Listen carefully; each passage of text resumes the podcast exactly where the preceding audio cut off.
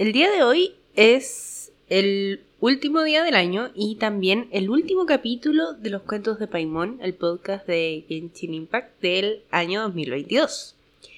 Muchas gracias a todos por el apoyo que me han dado, por escucharme y básicamente por todo. Espero poder continuar el próximo año, seguir creciendo y seguir disfrutando de este espacio que hemos hecho, sobre todo gracias a ustedes. El día de hoy el episodio se tratará sobre el omnielemento, esta nueva característica que se nos ha presentado gracias a este nuevo juego de cartas y vamos a vincular la existencia de este omnielemento con el viajero. Dicho esto, comencemos. En la primera cinemática de Genshin Impact, cuando vemos por primera vez a los viajeros, observamos que los dos tienen un poder elemental blanco, con el que pueden usar espadas y energía elemental.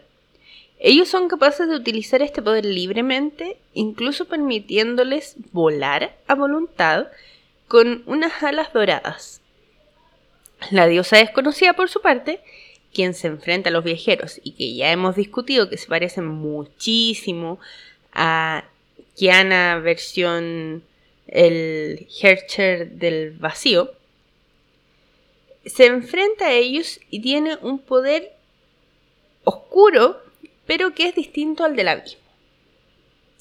La energía de la diosa desconocida es capaz de frenar la luz que emiten los viajeros, que es esta energía elemental, e incluso reducirla al vacío.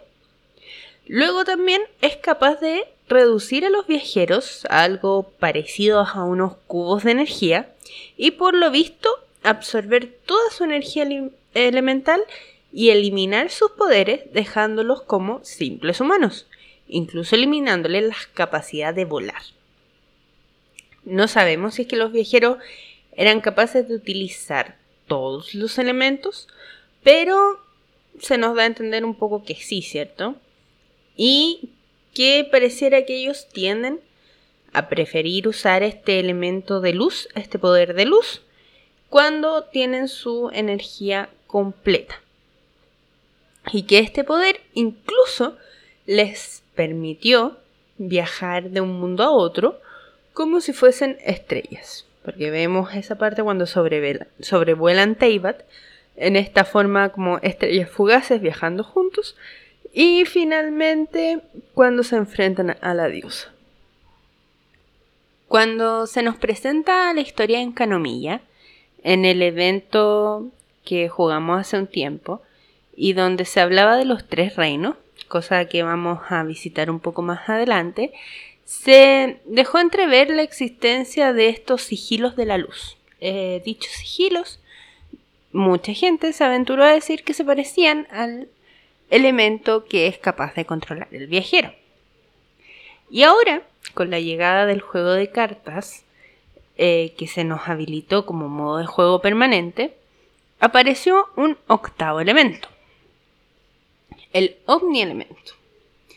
Dicho elemento, si bien parece ser una especie de comodín dentro del juego de cartas, eh, tiene la característica de que tiene la habilidad en el fondo de ser todos los elementos y permite usar cualquier carta que posea algún tipo elemental o que no lo posea.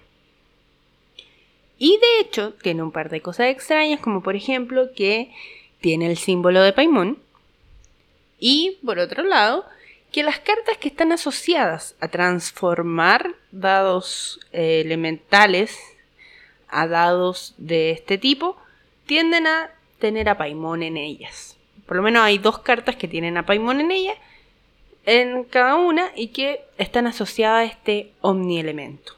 Este omnielemento, como parte del juego de cartas, se presenta como una paradoja, puesto que se supone que los viajeros son de otro mundo. No pertenecen a este. De hecho, es la razón por la que no pueden tener visiones. Sin embargo, la existencia del omnielemento, que es un en este sistema de juego como una característica que desarrollaron los eh, sabios de la Academia de Sumeru, que son quienes desarrollaron este juego, hace que uno se cuestione si los viajeros son o no son de este mundo. Y eso es lo que queremos centrar la discusión del episodio de hoy. Como ya dijimos antes, este juego ha sido desarrollado por la Academia de Sumero. Sabemos que en este mundo de Teyvat existen los siete elementos que están asociados a cada una de las siete naciones. No existen más elementos, no existen más naciones que estén bajo la tutela de Celestia. Y los portadores de visiones solo pueden optar a tener uno de estos siete poderes elementales. Si bien las reacciones elementales existen como una característica, los portadores de visiones solo pueden controlar un elemento. Y de estos siete. Se supone que solo se pueden dividir en estos siete elementos porque en realidad es como un poco lo que pasa con los colores, ¿cierto? Que nosotros podemos dividir los colores en tipos de colores y los elementos en tipos elementales. Y si bien la utilidad de este octavo elemento, que no pertenecería, es más bien una utilidad dentro del juego, es curioso que exista esta cercanía con lo que es el poder completo del viajero y con Paimon. Que aparezca Paimon, eh, claro, el, el, juego está hecho para nosotros como jugadores de Genshin, pero no deja de ser curioso dentro de un juego que tiende a cuidar mucho los detalles. Pero si nosotros asumimos que este omnielemento está relacionado finalmente con los tipos elementales que nosotros conocemos bien, que conocemos con las reacciones elementales y que utilizamos diario en el juego concreto y no solo en este sistema de cartas, los siete elementos y el omnielemento estarían asociados como la luz blanca con los colores. Los siete elementos parecen funcionar de una manera similar a la dispersión de la luz en un prisma. Se supone que la luz, estos rayos de luz, contienen todos los colores. En óptica, un prisma es un objeto capaz de refractar, reflejar y descomponer la luz en colores, en los colores del arco iris. Uno podría sacar todos los colores posibles, pero uno lo tiende a dividir en estos siete colores principales, de los cuales hay básicos según las teorías del color, etc. Pero la luz blanca sería la luz con todos los colores, los colores es la eh, toda la luz descompuesta, digamos, en las distintas frecuencias y ordenada. Y finalmente tenemos el negro, que sería la ausencia de luz. Por otro lado, tenemos que al ordenar los colores tenemos siete colores. Tenemos el color rojo, naranja, amarillo, verde, azul, índigo y violeta. De estos casi todos los podemos asociar con elementos que tenemos en Genshin. Por ejemplo, el rojo estaría asociado al elemento Pyro, en este caso más bien un color naranja. Aquí nos entra la, disyuntiva de que no tenemos naranja, tenemos el amarillo que sería asociado a Geo, al elemento Geo.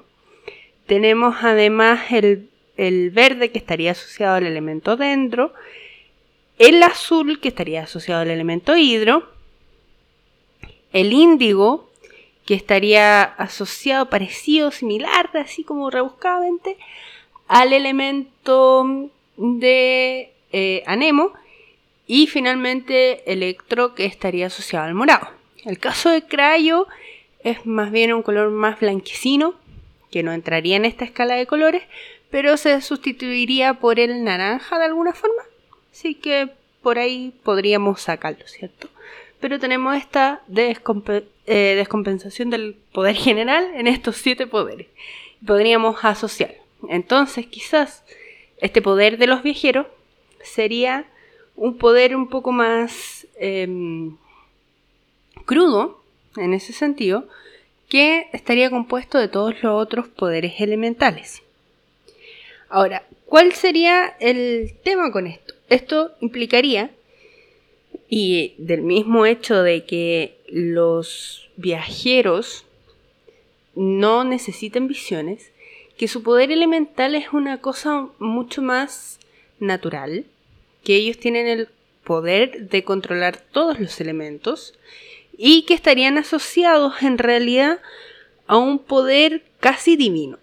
Mientras que las personas normales de Teyvat, los humanos normales de Teyvat, requieren estos instrumentos para controlar la energía elemental que son otorgados por Celestia, que son las visiones.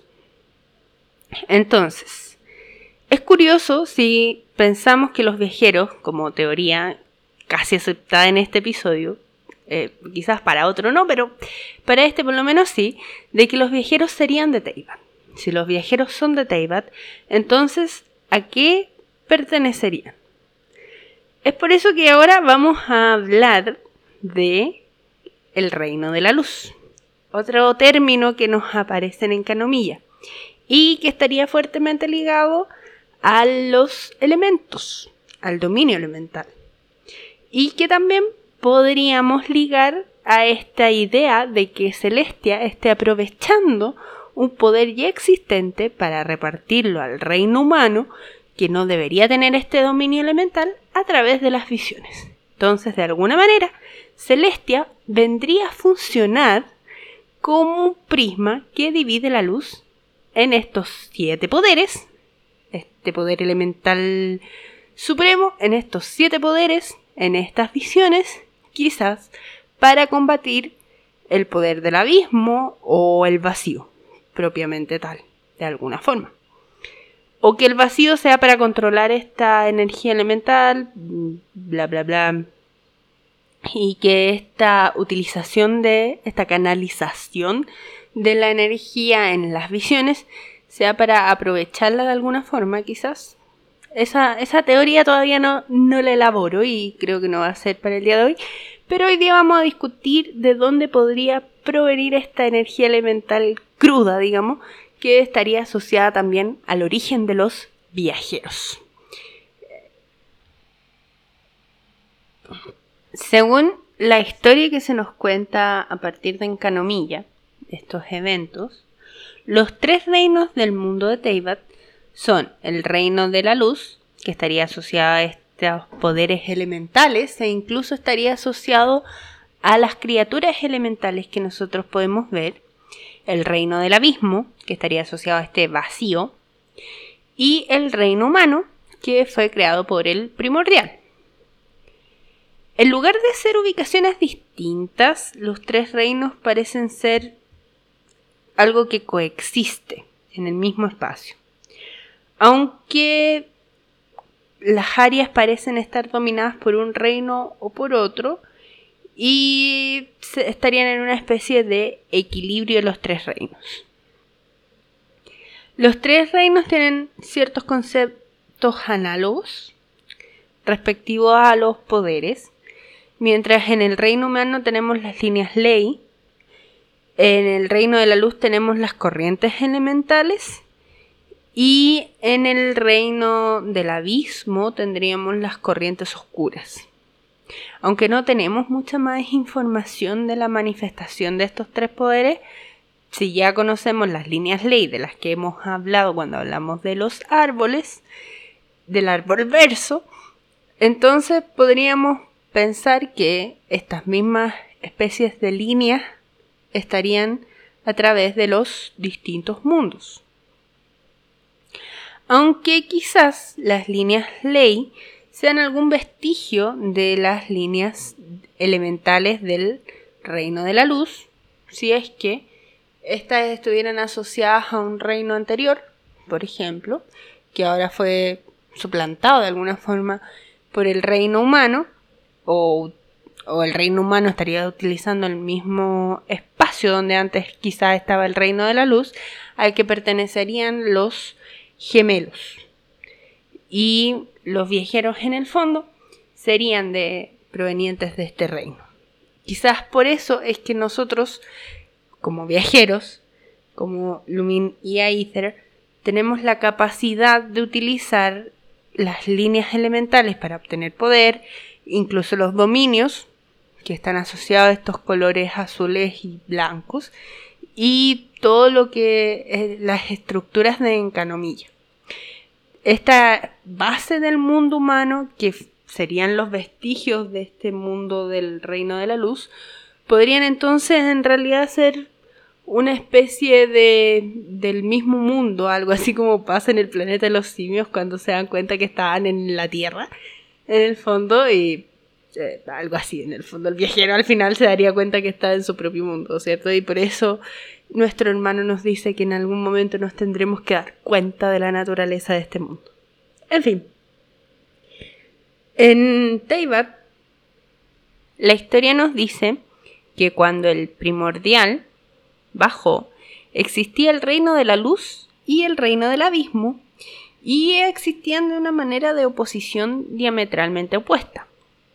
El primordial desciende en este mundo y derrota a los siete soberanos del reino de la luz y subyuga a la a dicha naturaleza del reino de la luz. Luego procede a crear el reino humano. Por eso tendría sentido esta creación sobre los vestigios de lo que fue el reino de la luz y que el reino de la luz estuviera asociado a la existencia de los viajeros, quienes se habrían ido de su reino y habrían vuelto y encontrarlo en ruinas. Y de alguna manera para utilizar el poder del reino de la luz se habrían creado las visiones a partir de lo que hizo el primordial, de alguna manera. Y por lo tanto también esto explicaría por qué nuestro hermano está de parte del abismo. El abismo no solo querría restablecer lo que fue Canria, sino que restablecer el orden que había antes del reino de la luz y del reino del abismo, y controlar un poco lo que pasa con el reino humano, que se está apoderando en el fondo de Teyvat de alguna manera, del continente de Teyvat.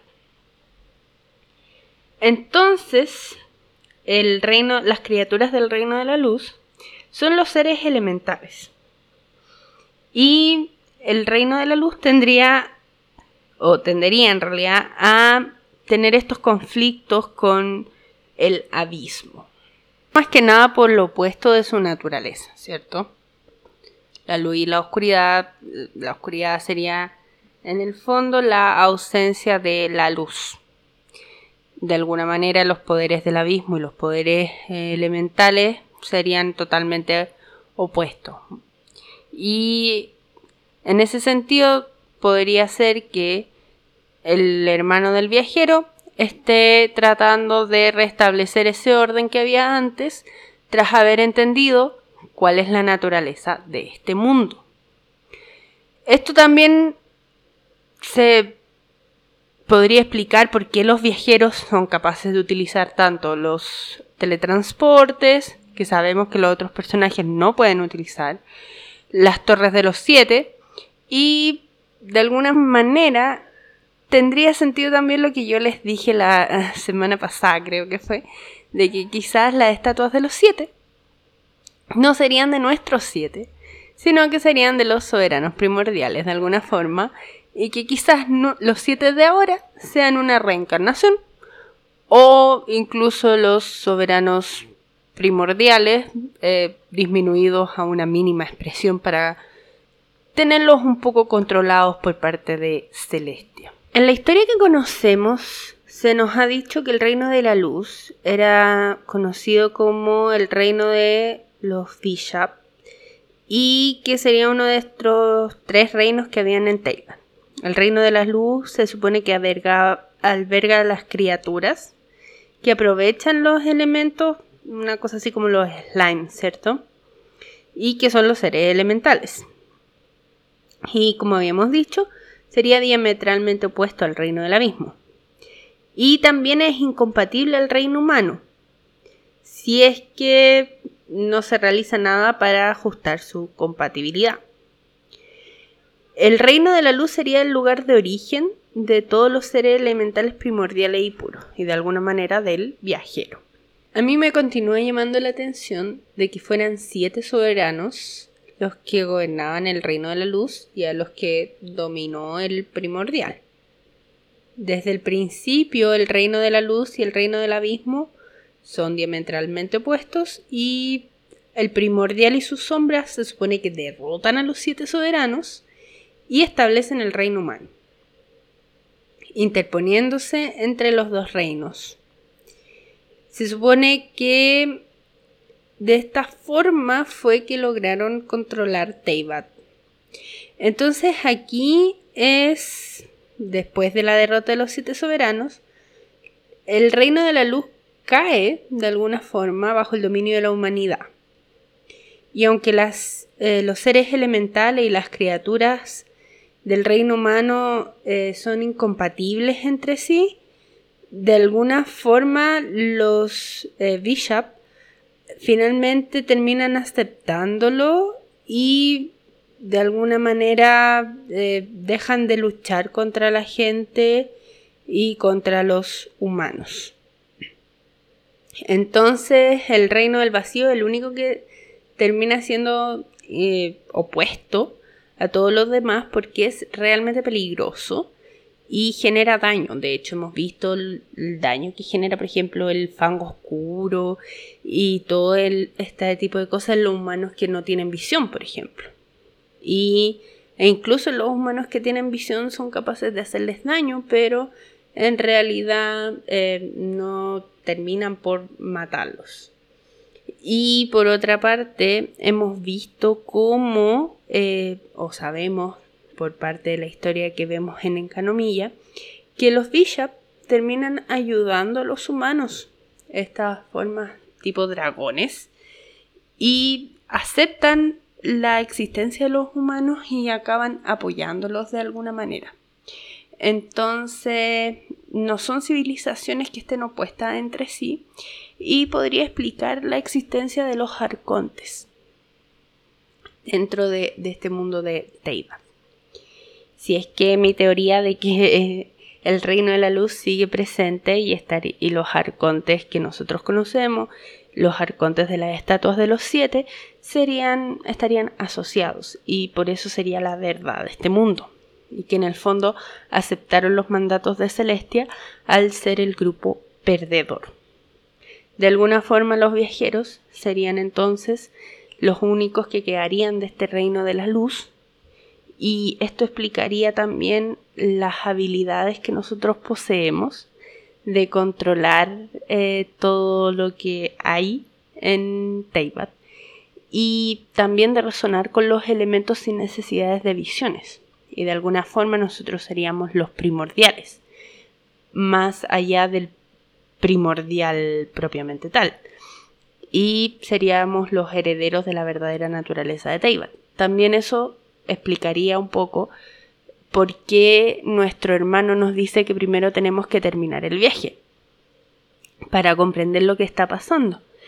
Y creo que también explicaría un poco la actitud de la Arconte Crayo, quien quizás comprendió su verdadera naturaleza con el cataclismo de Canrea y decide oponerse al, finalmente a Celestia, quien estaría oprimiendo la verdadera naturaleza tanto de los arcontes, de los seres elementales y de los propios humanos, quienes pueden convivir con los seres de luz, pero Celestia de alguna forma está estableciendo una mm, descompensación en el equilibrio al darle poderes de luz a los humanos que no deberían poseer, que son las visiones.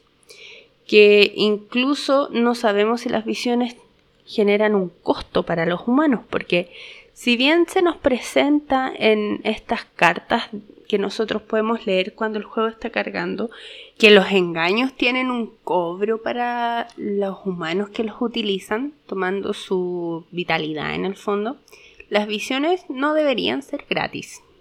Entonces, también deberían presentar un costo para alguien. No sabemos si para los propios portadores de las visiones o incluso para los arcontes. Todavía no, podemos entender esa parte.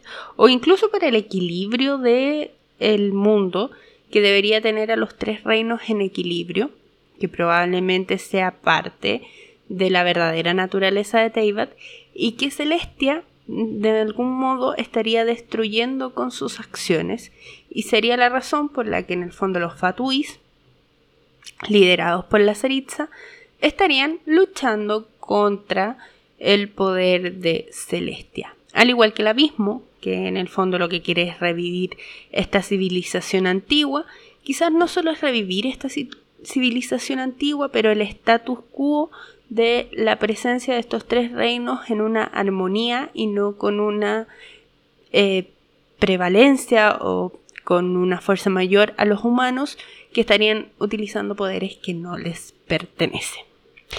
Esa es mi teoría del día de hoy, asociada a la luz, asociada al poder al omnielemento y asociada a la verdadera naturaleza de los viajeros. ¿Quién es Paimon? Sigue siendo un misterio, porque Paimon tiene la triqueta, quizás Paimon es quien tiene que controlar el status quo de alguna forma y en fin. No, todavía no, no sabemos quién es Paimon y cuál es su característica y cuál es la verdad de este mundo. Pero sí, lo sabremos más adelante y vamos a seguir discutiendo este tipo de cosas. Espero que les haya gustado el episodio, espero que tengan un muy buen final de año y un muy buen comienzo del 2023. Muchas gracias por todo, por los saludos de cumpleaños también.